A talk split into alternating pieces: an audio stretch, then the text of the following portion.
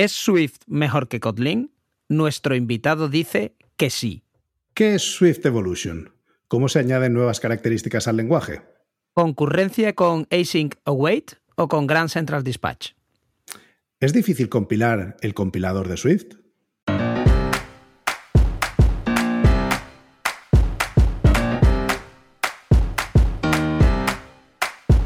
Bienvenidos a Unicode U00D1. El podcast para desarrolladores móviles y no tan móviles patrocinado por Realm MongoDB. Yo soy Diego Freniche. Y yo soy Jorge Ortiz.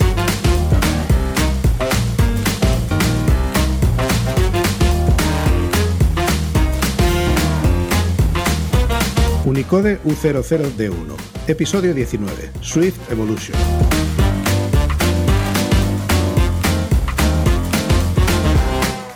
Hola, bienvenidos y bienvenidas a un nuevo episodio de Unicode U00D1. Hoy nos acompaña Alejandro Martínez, capitán del equipo mobile en LifeWorks. Es creador de contenido y amante de los lenguajes de programación, especialmente de Swift. Hola, ¿cómo estáis? Alejandro, Jorge. Buenas, Hola, buenas. Un placer estar aquí con vosotros. Un placer sin duda es nuestro, que te hemos arrastrado aquí y vamos a darle hoy cera a Swift y a lo que no es Swift. Porque te has ofrecido a hablar de, evolución y, de evolución vamos a hablar, ¿no? Yo creo que lo primero sería empezar por, bueno, no sé si quieres contar antes de, la evolución de dónde, del Swift, ¿no? De, de, por qué Swift o qué es lo que te gusta de Swift. Esa buena pregunta. Eh, la verdad es que yo siempre digo que esto de la gente que le, gusta, le gustan los lenguajes, o incluso cuando te metes a trabajar para Apple o Android o lo que sea, o a web, siempre creo que hay un poquito detrás de un poco de cuál es tu filosofía personal. Y a mí siempre me ha gustado, hay algo que me atrae mucho de lenguajes eh, estáticamente tipados y ese estilo. Y Swift creo que tiene un, es un lenguaje muy peculiar en el que tiene que hacer muchas cosas y muchas cosas bien, porque su objetivo es desde de scripting a aplicaciones, a sistemas, a servers, y aún no está allí, pero poco a poco va, va, hacia ese objetivo de dominación global, como decía Chris Latner. Pero mm, esto no era un lenguaje solo para iPhone, no es lo que piensa la mayoría, que es que Swift, iPhone y ya está. O sea, hay más cosas aquí, me estás diciendo. Hay muchas más cosas, sí. Eso es lo que se piensa mucho y se, asocia mucho con Apple, pero por detrás eh, es un lenguaje abierto, eh, como, vamos a hablar ahora de, Swift Evolution. La comunidad está detrás de él, hay muchos cambios que se hacen que vienen porque la, comunidad los ha pedido. Y, como tú dices, pues sí, o sea, se utiliza en servidores para backend y APIs y muchas de las cosas que están viniendo ahora con, las mejoras en, concurrencia van a, van a ser vitales para, hacer que Swift sea un tremendo lenguaje en el servidor. También lo puedes ejecutar en Windows e incluso eh, estaba mirando el otro día cómo hacer juegos con, con Godot y lo puedes usar con, eso y todo. Así que sí, tiene, tiene mucho que abarcar. Ya te digo, si, quieres cabrear de verdad a la gente de Swift Evolution, solo tienes que entrar ahí en uno de los foros y decir que Swift solo se usa en el Mac para hacer aplicaciones iOS. Entonces te sale una, una, jauría de gente con antorchas, ¿no? Y, y, los pinchos estos, ¿no? Y te van persiguiendo diciéndote, también funciona en Linux y ahora en Windows también y tal. Y... Pero esa gente, ¿qué hace? Esa gente pide que, hagan cambios en el lenguaje porque, ¿quién le autoriza a esa gente a pedir? ¿No es un lenguaje de Apple? No, no. El lenguaje está, digamos que está gobernado por Apple básicamente porque es el que le dedica más recursos. Pero eh, Swift tiene un proceso de evolución abierta en el que cualquier miembro de la comunidad eh, puede presentar una propuesta y implementar los cambios que quiera en el lenguaje y luego se, se bueno, se, hace una votación y, si la comunidad entera está un poco de acuerdo, pues se tira para adelante o se hacen cambios y, así. Es verdad, de la forma que está estructurado el sistema, que hay un, equipo principal, lo que llamamos el core team, que la mayoría de integrantes son empleados de Apple, pero hay empleados de otras empresas, incluso gente de la comunidad. Entonces, el core team tiene como la última palabra y, parece un poco malo, pero en verdad es, casi lo mejor.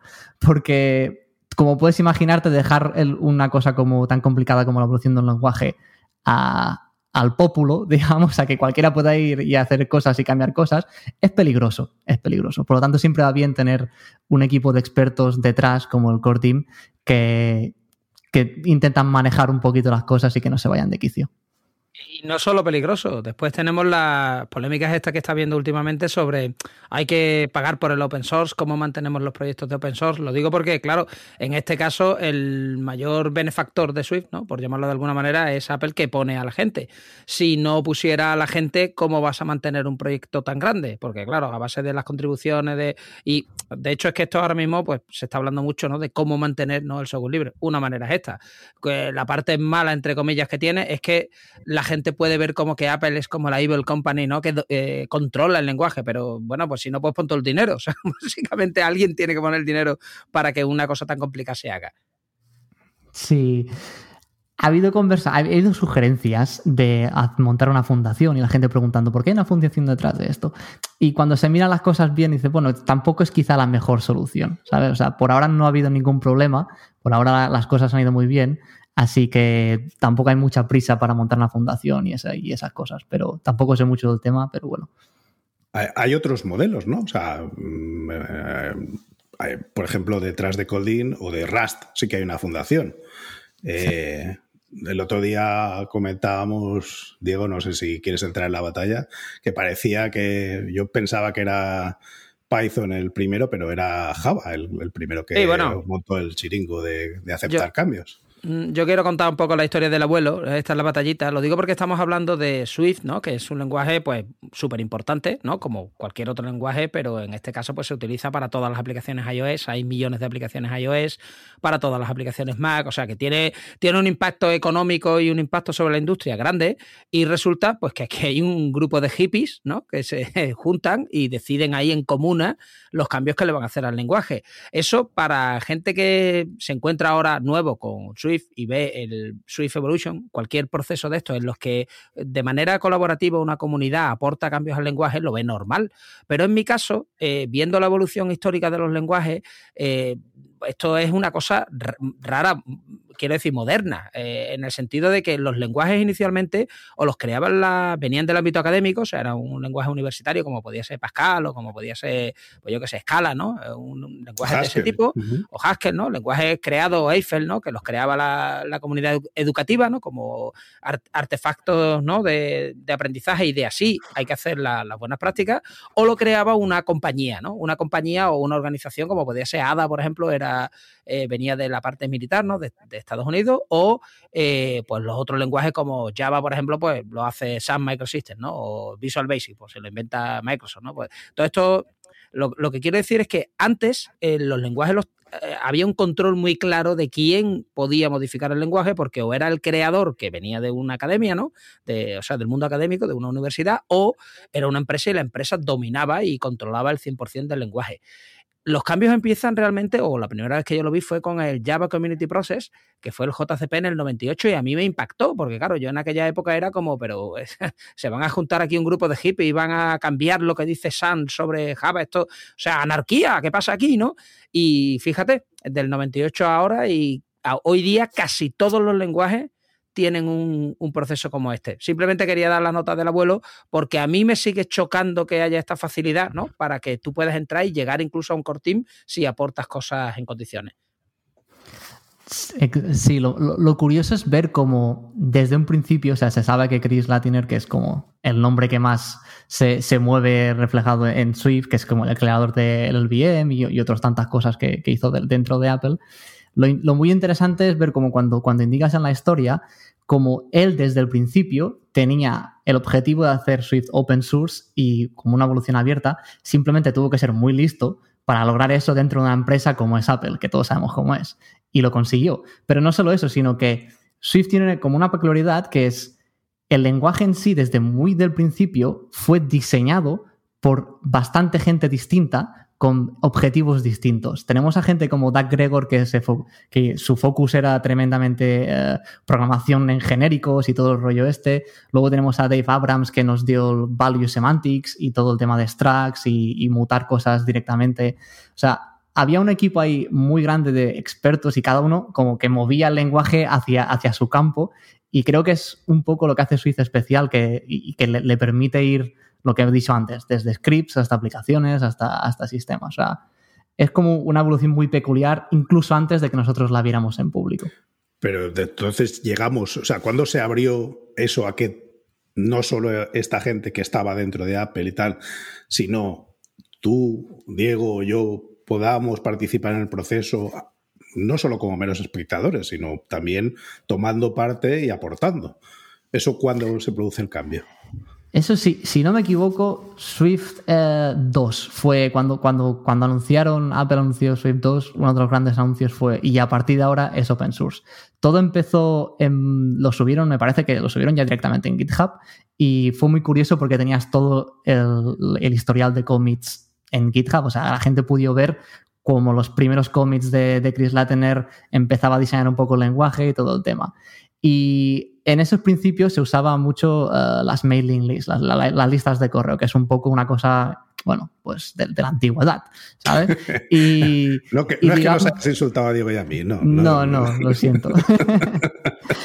y, y, eso funcionó durante un tiempo, pero hay que decir verdad que el tema de la mailing list, pues como que no, como no se usa mucho hoy en día. Entonces, durante, me parece que fue Swift 3 o así, hubo un push muy fuerte de la comunidad de intentar buscar un lugar mejor donde tener todas estas conversaciones. Y es cuando nos movieron, no, bueno, nos movimos todos a, los foros de Swift, en el que todo el mundo es bienvenido, y a partir de ahí es cuando, digamos, que empezó a hacerse las cosas más, más grandes. Y, y lo, que, lo que es importante también tener en cuenta es que Swift es tan grande, digamos, y el proceso de evolución es tan grande, que no solo es el lenguaje en sí mismo. Swift también tiene cosas como el, el package manager para, para, meter dependencias y todo eso. Eso también forma parte de la evolución abierta. Y es quizá una de las cosas más fáciles de, contribuir porque es, está completamente escrito en Swift, entonces la gente eh, tiene más facilidad, porque hay que decir verdad que para contribuir en el compilador, pues tienes que saber C y cosas más complejas. Pero hay cosas como el, Package Manager que, que, es bastante fácil entrar, digamos. También hay, hay una organización de, de, un grupo, un working group que se llama para el servidor, en el que hay gente ahí que su único objetivo es hacer que Swift sea el mejor lenguaje para servidores. Y están haciendo un montón de trabajo para sistemas de logueo, de tracing y todo el tema ahora que está viniendo con, Distributed Concurrency. Cuando te lo empiezas a mirar, si coges el lenguaje en sí mismo, es uno de los mejores lenguajes que hay hoy en día para hacer trabajo en el servidor. Lógicamente le falta respaldo a la comunidad y, y más fama, digamos, pero si dejas eso de lado es, es, es una pasada. Pero claro, y... tú, eres, tú eres un fan, ¿qué vas a decir? ¿No? No vas a decir que es Go o, o, Rust o Ruby o uno de estos. No, pero yo realmente ahora mismo. Rust, ¿no? Se iba a decir no, Rust. No, bueno, pero eso después. No, Dios mío, no, no, no, digáis esa palabra porque entonces os, os liáis los dos a hablar de Rust y, y, se acabó Swift, ¿no? Yo últimamente, con lo que más estoy disfrutando con Swift es haciendo herramientas de línea de comando, que no tiene nada que ver con iOS. Eh, es lo que, la verdad es que es lo que más me apetece hacer, ¿no? O sea, hacer Gracias. Eh, no, lo digo no, no por ser un gafapaster, sino porque realmente me apetece más que hacer aplicaciones iOS porque un poco estoy harto ya de botones y colores y a, a veces está ya uno harto de, de, eso, ¿no? Y quieres hacer tu pequeña aplicación. Eh, yo tengo preguntas porque a mí me gustan mucho las polémicas. Hay comunidades, eh, ¿no? Eh, en las comunidades pues siempre hay problemas, ¿no? Porque si no, ¿para qué hay tenemos humanos. una comunidad? Hay humanos, efectivamente. Entonces yo sé que cuando apareció Swift UI, no sé si fue una sorpresa o enfadó a la gente, o fue como, ¿por qué Apple saca esto sin preguntar? O el lenguaje no está preparado, o han ido preparando el lenguaje de tapadillo y de pronto nos hemos dado cuenta de por qué querían meter estos cambios. Entonces, si es usted tan amable de eh, iluminarnos. Sí, tanto. A ver, hay humanos, como decía. Entonces, es complicado. Siempre, siempre vas a cabrear a alguien. El tema es que todo es tan abierto. Entonces, la gente que estaba metida en el tema, nosotros ya sabíamos lo que se venía. O sea, porque si tú miras los commits, o sea, ya, puedes averiguar más o menos dónde, dónde, van los tiros, ¿vale? Entonces eso significa que sí, gente que trabajaba para Apple estaba haciendo commits en el compilador, intentando meter la infraestructura necesaria para llegar a conseguir sus objetivos internos, ¿vale? Pero el tema es que hay que separar un poco lo que es el lenguaje que es, digamos, la especificación, lo que es la sintaxis, lo que puede hacer el lenguaje eh, y todo eso, de un, del compilador que está en GitHub y todo el mundo puede contribuir, hacer pull request y todo el rollo, de lo que tú tienes con Xcode y con lo que puedes desarrollar por las plataformas de Apple. Eso es como que es lo mismo, pero en verdad hay unas líneas ahí un poco ambiguas en la que hay una separación. Entonces, hay muchas cosas que, por ejemplo, tú puedes hacer y, disfrutar fuera de los ecosistemas de Apple, pero que cuando tú coges Xcode y intentas hacer algo para Apple, no puedes. Por ejemplo, esto de que tenemos que esperar un, un año para usar cosas nuevas hasta que Apple hace la nueva versión de Xcode, eso es como, bueno, sí, para los, para los que trabajamos para Apple, pues muy bien, ¿vale? Pero si tú quieres hacer algo en el servidor, por ejemplo, tú puedes bajarte la, la, versión que hay ahora mismo subida y tienes todo lo nuevo, puedes usarlo ya y no tienes que esperarte. Entonces hay que, hay que entender un poco esa diferencia. Pero sí es verdad, ellos empezaron a hacer cambios en el lenguaje, en el compilador, para soportar cosas que Swift UI necesitaba, que es lo, que se llaman los Result Builders, que es un sistema de una, una DSL más bonita, que era muy bonito para intentar reflejar lo que React estaba haciendo, pero digamos que bien hecho, ¿vale? Con un sistema de tipado y compilado estáticamente y todo el rollo. El tema es que eso nunca pasó por evolución, pero es que tampoco formaba parte del lenguaje. O sea, tú para usar eso tenías que usar cosas privadas y underscore y tal, ¿vale? En el momento en que eso estaba un poco listo, es cuando se empezó a pasar por el proceso de evolución. Cuando los ingenieros que estaban trabajando en ello dijimos, vale, tenemos esto, funciona, aquí tenéis un prototipo y sí, no lo podemos decir, pero se sabía ya que, todo el mundo lo sabía que esto va a, ser usado y anunciado en WWDC. Cuando ese proceso de evolución empezó, luego ya estamos, digamos, en, el proceso normal. Hay un pitch, hay un proposal y tuvo partida de la comunidad, empezó a quejarse, a decir cosas distintas, ¿por qué no hacemos esto así en vez de asá? Y lo más importante de todo, que yo es, lo que creo que la gente se olvida, es que todo eso fue escuchado y había muchas cosas que cambiaron. No, un año después hubo otra cosa similar con lo de los property wrappers, que había también limitaciones y cosas que la gente dijo, ¿por qué no lo hacemos distinto? Y todo eso lo escucharon y lo cambiaron. ¿Vale? Entonces, sí, sí que es verdad que Apple como aprovecha un poco su, su poder, digamos, hay gente que lo dice así, pero al fin y al cabo, cuando eso tiene que llegar a formar parte oficialmente del lenguaje, eso pasa por evolución como cualquier otra cosa. Espera, no, nos estás diciendo que la gente de Apple está acoplando el compilador a Xcode o a las necesidades de Apple. Básicamente es eso, ¿no? Están...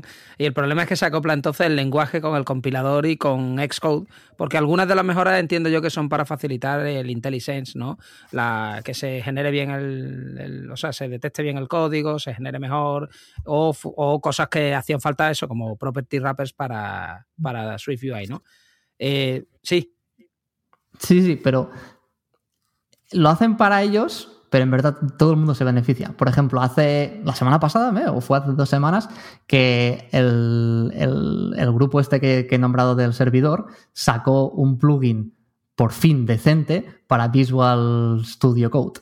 Que hasta ahora había alguno de la comunidad y así, pero no era muy bueno. O sea, no era muy agradable trabajar en Visual Studio Code en Swift. Y ahora han sacado un plugin que como, que está oficialmente mantenido por el, grupo este del servidor y funciona de perlas, la verdad. O sea, tienes autocompletion, jump to definition, lo tienes todo, la verdad. Y el, el, debugador incrustado ahí lo tienes todo. Pregunta, cuando estás hablando de Swift en el servidor, estás hablando, entiendo, de Vapor, ¿no? Porque Kitura murió, ¿no? Entiendo que... Sí, la verdad es que sí, pero no es solo Vapor. También, o sea, tienes que pensar que también tienes NIO, que es como lo que hay por debajo de Vapor, que es lo que ofrece los fundamentos. Y que de hecho me parece que el, el que empezó el, proyecto de Vapor era el, chaval que también estaba haciendo lo mismo en Java. O sea, hay como, son librerías gemelas, digamos. Y, hay muchas cosas encima de eso. Lo que pasa es que si la más famosa yo creo que es Vapor y es lo que todo el mundo, lo que todo el mundo opta. ¿Cuánto aprenden? Porque muchas de estas cosas has mencionado property wrappers. Eh, estábamos hablando antes de montar lenguajes en torno a DSLs. No ha salido explícitamente, pero el devolver la última expresión sin, sin ponerlo. Eh, o sea, si solo tienes una expresión, que el, que la, resultado de la expresión se devuelva. Eh, eso está presente en otros de los lenguajes que son de familias parecidas, ¿vale? Por ejemplo, Colding, para la gente que hace desarrollo en Android y en backend y tal. O, por ejemplo, Rust, que, también tiene muchas de esas funcionalidades. ¿Cuánto de esto se, eh, se bebe de los recursos desde al lado? O se pone de moda? ¿O, cuál es el flujo de esa información? Yo diría que la mayoría, y, no es algo malo ni de lo que esconderse, o sea, como los lenguajes de programación forman parte de la sociedad, cuando la sociedad evoluciona todos aprendemos unos de otros, como decía al principio, esto no salió de, la cabeza de Chris Latiner, había un equipo ahí detrás y había gente como Joe Grove o, John McCall que saben mucho de muchos de programas, de lenguajes de programación. Entonces, Swift está claramente es un, es un, lenguaje de programación orientado a objetos eh, por un lado, pero también tiene un montón de cosas funcionales, tiene value types, eh, los opcionales son básicamente es, non opcional por defecto. Todas estas ideas son ideas que se han ido, digamos, cocinando la comunidad y tal. Y, muchas de ellas, hasta que Swift no dijo, bueno, aquí están, digamos que nos han hecho famosas y tal, ¿vale? Y hubo esa época de Swift, Colding y Rust, que todos más o menos son un poco contemporáneos, y empezaron a sacar esas cosas, pero sí, todo el mundo bebe del otro, sobre todo cuando, cuando empiezan a hacer cosas grandes, rollo la concurrencia y, estos temas, lo primero, que, lo primero que se hace es qué es lo que hay ahí fuera.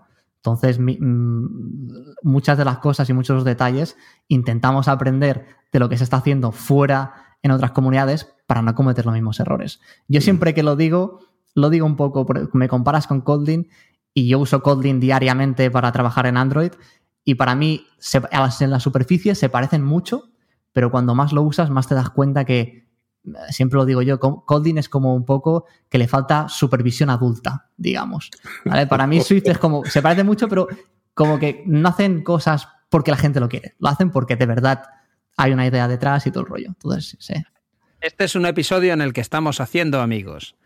Exacto. Para eso me ha traído.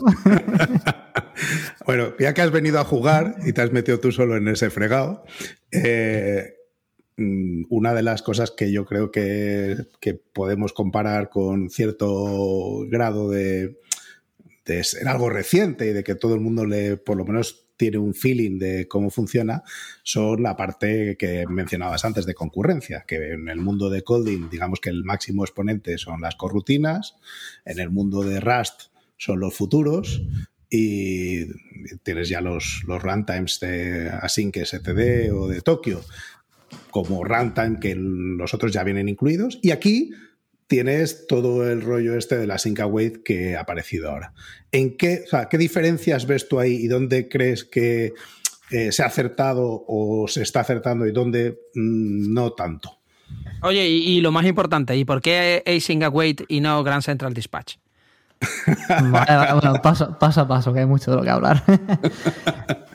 para, ligarlo un poco con lo de la evolución, el, tema de concurrencia en Swift empezó, pues, ahora tres años casi, cuando, cuando Chris Latiner hizo lo que se llama un manifesto diciendo: aquí es todo lo que yo quiero que Swift pueda hacer con concurrencia. Y, no, y también pasó con otros temas, ¿vale? Y eso como que se empezó, empezó ahí la gente se puso muy contenta. Hola, qué guay, ¿sabes cómo mola todo esto? Porque las ideas que, él ponía en la mesa eran un poco no, no súper novedosas, pero la forma de enfocarlo creo que es uno de los primeros lenguajes que lo enfoca de esa forma, digamos. Y eso se quedó abandonado ahí hasta que, digamos, el año pasado, después de que, después de que Swift hubiera finalizado uno de sus grandes proyectos, que es lo de la interfaz binaria, tenerla estable, que es súper importante para plataformas Apple, espera, espera, para que la gente que no sepa lo que es eso, si no te importa, antes de, quiero que sigas con lo otro, pero si no te importa hacer un paréntesis para explicar, porque eso tuvo mucha guerra durante un tiempo, es verdad que merece la pena. Explica un segundillo, si no te importa, lo que es la interfaz binaria y por qué es relevante. La interfaz binaria es Tú puedes pensarlo igual que tú cuando escribes una clase y tienes un método, por ejemplo, y lo haces público, eso ahora forma parte de tu interfaz. Pues eso es como la interfaz en, tu código, en texto, digamos, hay el equivalente en binario. Tú cuando compilas un programa y lo metes en, un ordenador para ejecutarlo, si tienes que comunicarte con, con, otros con otras aplicaciones, con otros binarios en el sistema, ahí tiene que haber una interfaz que los dos entengáis. La, y lo que se llama la ABI Stability hace que el principal objetivo era que Apple pudiera poner Swift en el sistema operativo y que tú puedas sacar una aplicación que usa ese Swift eh, que está en el sistema operativo y que Apple pueda ir actualizando las versiones del sistema operativo, las versiones de Swift, del lenguaje, del runtime y todo, sin que tú tengas que recompilar la aplicación. Que para los que estamos en, en el mundo de iOS y macOS parece normal, pero no lo es tanto. Muchos de esos otros lenguajes, que es lo que decía, que Swift está como en un espacio que tiene que preocuparse de muchas cosas. Y una de las mayores cosas que tiene que preocuparse y que afectan al tema de cómo la concurrencia está implementada y muchas otras cosas, es este tema, que Swift tiene uno de sus principales objetivos es hacer la evolución de librerías muy agradable para los que escriben las librerías, cosa que no todos los lenguajes tienen en cuenta. Por ejemplo, si tú tomas Rust, por ejemplo, Rust se, compila en binario y se ejecuta en la máquina eh, con, código binario. Pero a la que tú tienes que empezar a usar librerías que están ya compiladas y todos esos temas, muchas de las optimizaciones y muchas de las cosas bonitas que te puede dar, como que empiezan a desaparecer un poco. ¿Vale? Y en eh, Swift lo que intenta es eso. Por eso Swift, eh, algunas de las decisiones parecen raras cuando las comparas con C o, Rust, y es porque tienen otros objetivos en mente. Bueno, entonces, no, perdona, que te, he interrumpido, ¿no, Didi? No, decía Que, que, si no, que, o sea, que ahora que, ya más o menos hemos hablado de qué es el, el AVI, que, volvamos a lo que estábamos diciendo antes de la concurrencia. ¿Dónde, o sea, ¿En qué ves tu diferencias y cómo se ha implementado en cada uno de ellos? La concurrencia en, en Swift es, es, un, es un bueno, es, una, es un tópico tremendo. O sea, tiene, hay muchas cosas de las que hablar.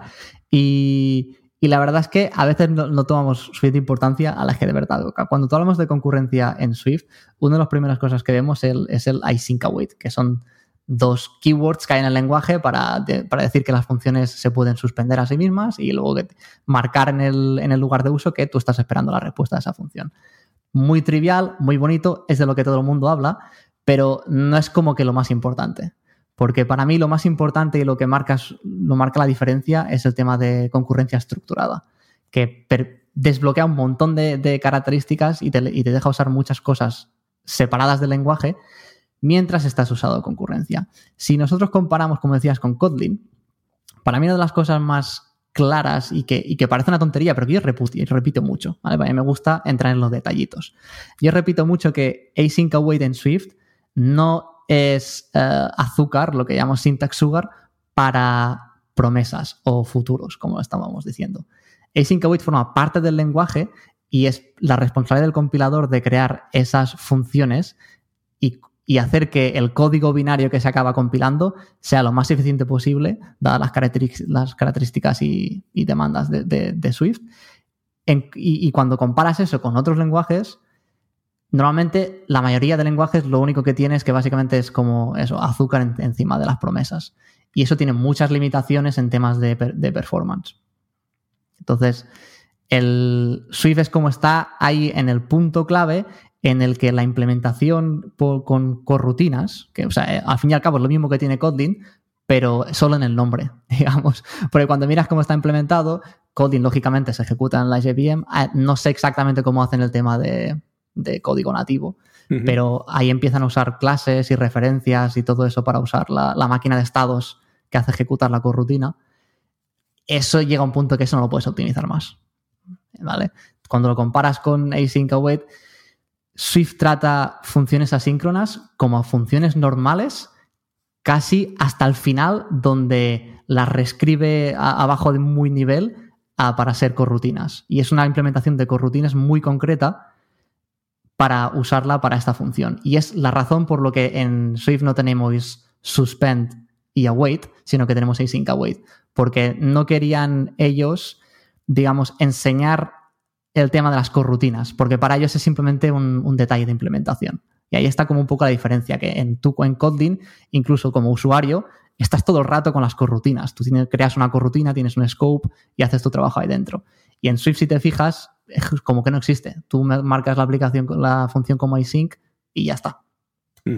Vale, y entonces cuando comparándolo, por ejemplo, con Rust, con los futuros de Rust, que hay, como tú bien sabes, hay una limitación y es que no hay runtime en el, en el lenguaje propiamente, sino que se incorpora, pues incorporas Autokio o Async estándar. Eh, ahí sí que sería más azúcar Eh, ¿A lo que tú te referías como azúcar en torno a la promesa o no? El tema de Rust es curioso porque tienen, la, tienen o sea, es como, no es bien azúcar porque las promesas de Rust, que, es lo que como que se expone cuando utilizas el async await en, Rust, digamos, están, es todo estáticamente compilado, porque es algo que Rust, es como funciona Rust, Rust es, muy estático, todo lo compilas y, lo optimizan a saco y todo el rollo.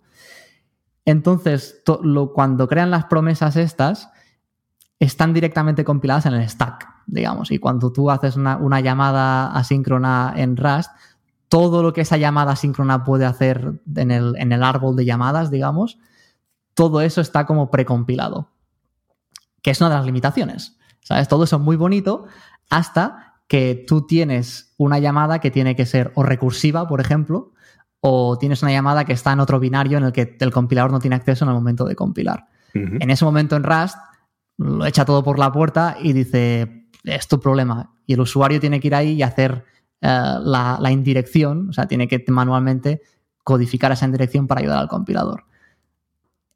Tiene muchas mejoras de optimización, pero tiene esos problemas.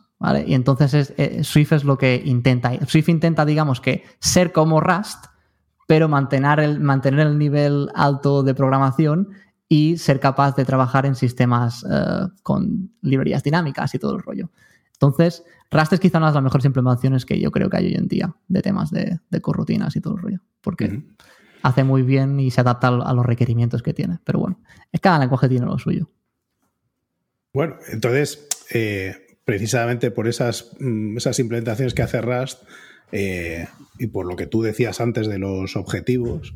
O sea, yo, yo creo que Rust, por ejemplo, se, se propone a sí mismo ser un lenguaje que va mucho más pegado al hardware y renuncia a lo del runtime, lo incorpora a posteriori cuando tú lo necesitas y así si tienes que ir a un sistema embebido, pues tienes la opción de decir, no, yo me voy con este que me permite mm, ceñirme a una memoria más pequeña, no sé, los requisitos que tú tengas de la, plataforma. Eh, ¿Eso quiere decir que Swift digamos que ha renunciado a ese tipo de plataformas, a los sistemas embebidos, a eh, o empotrados o como quieras llamarlos, eh, y a otros entornos similares? No, ni, mucho menos. O sea, siempre bromeamos con ese objetivo de dominación mundial, que fueron las palabras que se dijeron al principio de, la creación de Swift. Y parece una broma, pero en verdad no. O sea, el objetivo es ese. El objetivo es poder llegar a esos sistemas embebidos, hacer cosas tan fáciles que puedes hacer, como decía, como decía Diego, cosas que harías con Bash, las puedes hacer con Swift y hacerlo tan cómodo que, sea tu primera opción. O sea, Swift quiere llegar a todo eso. ¿Está allí ahora mismo? No, ni mucho menos. Ya te, puedo decir yo que no, porque los binarios que genera son. Los binarios que genera, por ejemplo, son más grandes que los de Rust, ¿no? Y, luego el compilador es más lento, tal cual. Y aparte la herramienta que yo utilizo, que se llama Xcode, no está para nada optimizada para, para muchas cosas, ¿no? Entonces, ¿está ahí? No. Si quieren, desde luego, llegar a la dominación mundial, hace falta mejores editores, hace falta un compilador más rápido, hace falta unos binarios más pequeños, hace falta mejorar la experiencia del desarrollador en general. Así que ya te digo yo, no, no está ahí. Sí, sí, no, totalmente de acuerdo. Pero es lo, que comentaba antes. Toda esa experiencia viene a través de Xcode. Entonces, hay que también separar un poco de quién es la culpa de eso, ¿vale? Porque, por ejemplo, el tema de la experiencia es en plan, si tú usas el compilador directamente, puedes activar eh, diagnósticos especiales que no sé si habéis usado Elm o, incluso Rust. Los, los, errores que te dan son una pasada. O sea, estás aprendiendo gracias al compilador. Mm. Pues Swift tiene eso. Swift tiene eso. Tú, tienes, tú haces un error o lo que sea y con un, con, un, con un atributo especial en el compilador que tú cuando lo llamas te da diagnósticos de aprendizaje que los llaman, que te explican las cosas exactamente lo que está pasando, dónde hay documentación, pero eso no está en Xcode. En C se llamaba el pedantic mode. Vale, pues eso. Pues... es una maravilla, yo estoy de acuerdo contigo, que eso cuando a mí, mm, que tú sabes que las peleas con el compilador de Rust al principio son muy a, sangre, porque dices, si yo sé lo que te quiero decir, hazme caso, ¿eh? y, sin embargo no consigues que te compile un programa de 10 líneas por, una chorrada, eh, te enseña mucho, aprendes muy rápido, ahí aprendes muy rápido de forma pues eso, de uso real. Te, intentas escribir el programa, ves lo que has hecho mal, el compilador te chiva lo que deberías hacer y tú puedes implementar eso. Eh, ¿Por qué no se activa en Xcode? Yo creo que está. Hay mucha. O sea, es un poco experimental porque.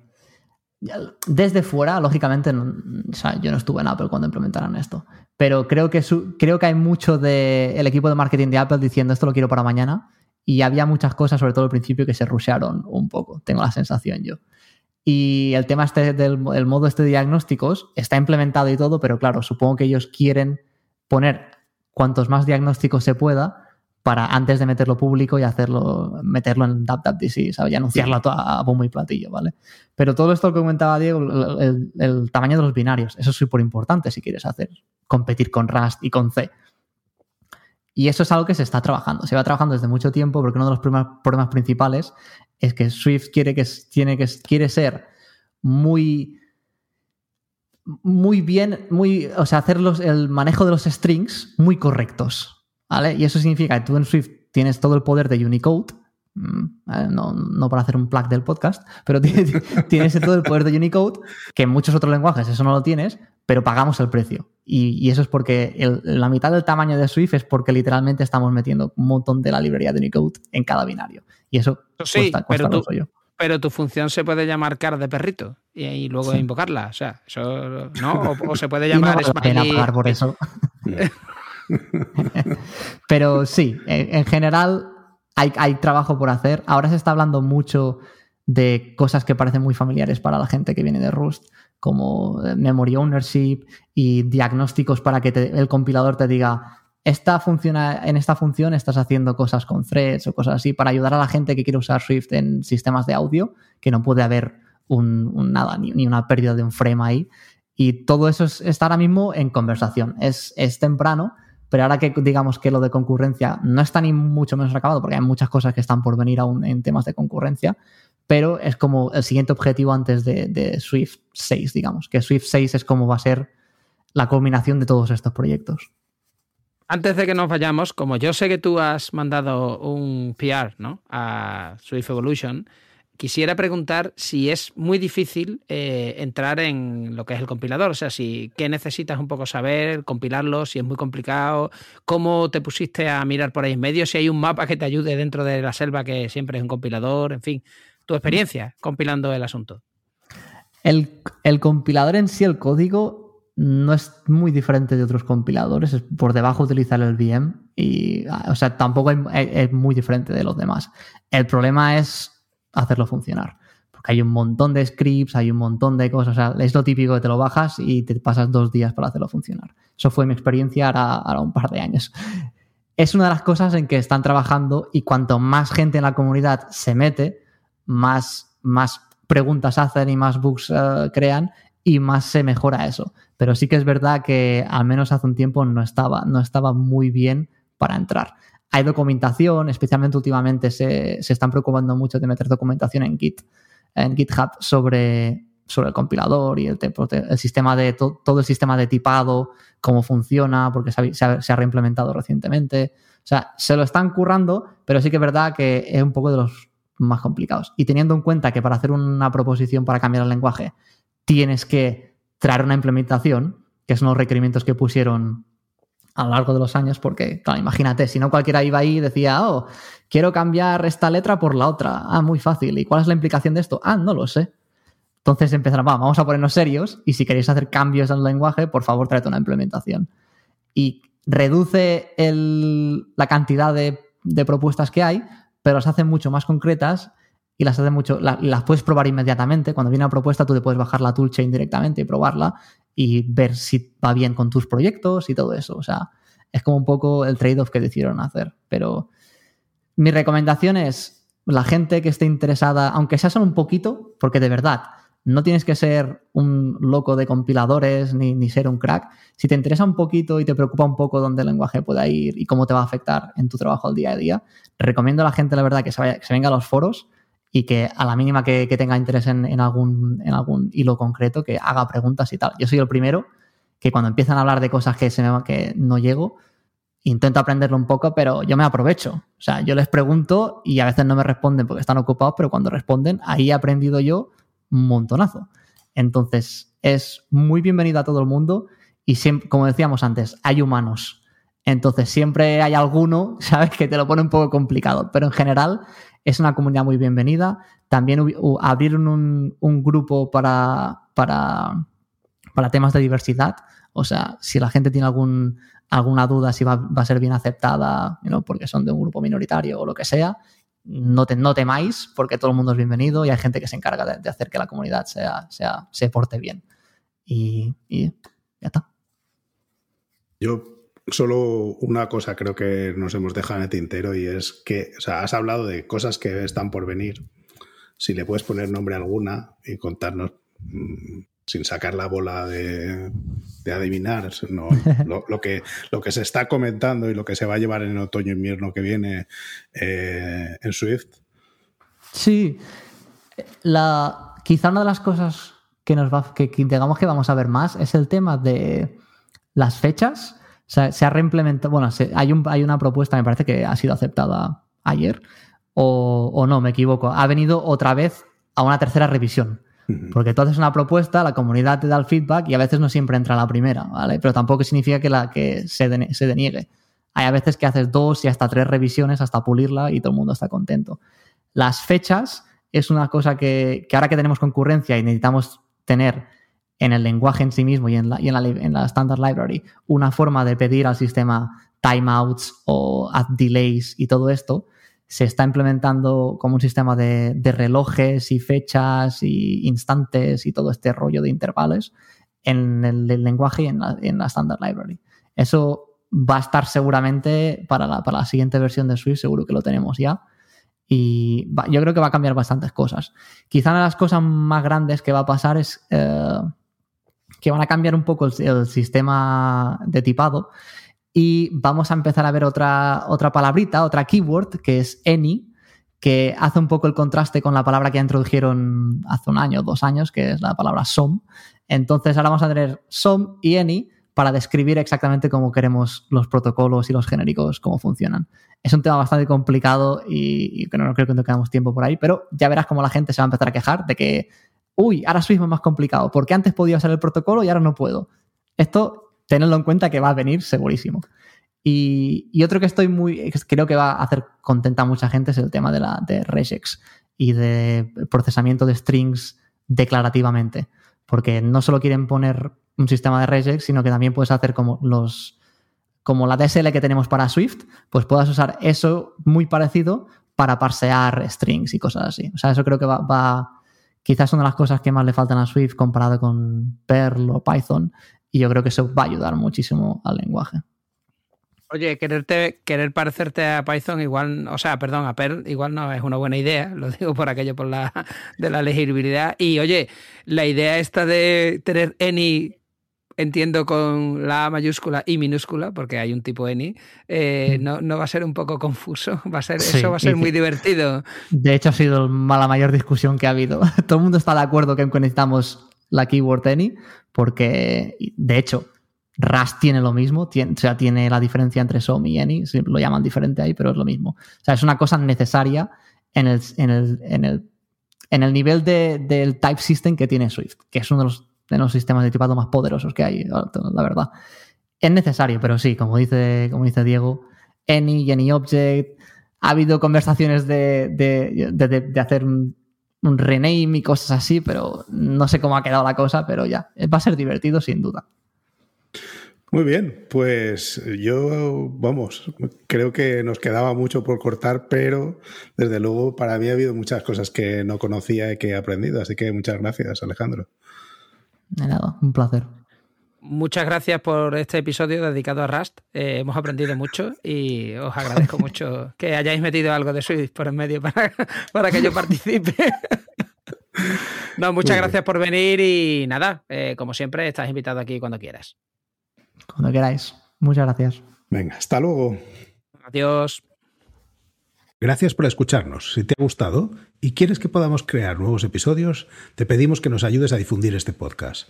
Puedes decírselo a tus compañeros, retuitear cuando anunciemos nuevos episodios, suscribirte para que se descarguen los nuevos episodios automáticamente o todavía mejor, puedes ponernos una valoración espectacular en tu plataforma de podcasting. Si tienes sugerencias sobre cómo podemos hacerlo mejor o propuestas de invitados o contenidos, ponlo en un tuit incluyéndonos a Diego, arroba de Freniche, o a Jorge, JD Ortiz. Te recomendamos atender a los meetups de Realm. Tienes el enlace en la descripción. Y si tienes dudas sobre Realm o MongoDB, puedes participar en los foros. Si podemos aportar algo a tu comunidad, estaríamos encantados de atender a vuestros eventos, podcasts, conferencias o meetups. Por último, queremos recomendarte nuestro podcast hermano en inglés, The MongoDB Podcast, presentado por Michael Lynn, y en el que se entrevista a desarrolladores, emprendedores y empresas. Lo tienes disponible en las principales plataformas de podcasting. Esto es todo por este episodio de Unicode U00D1. Hasta la semana que viene.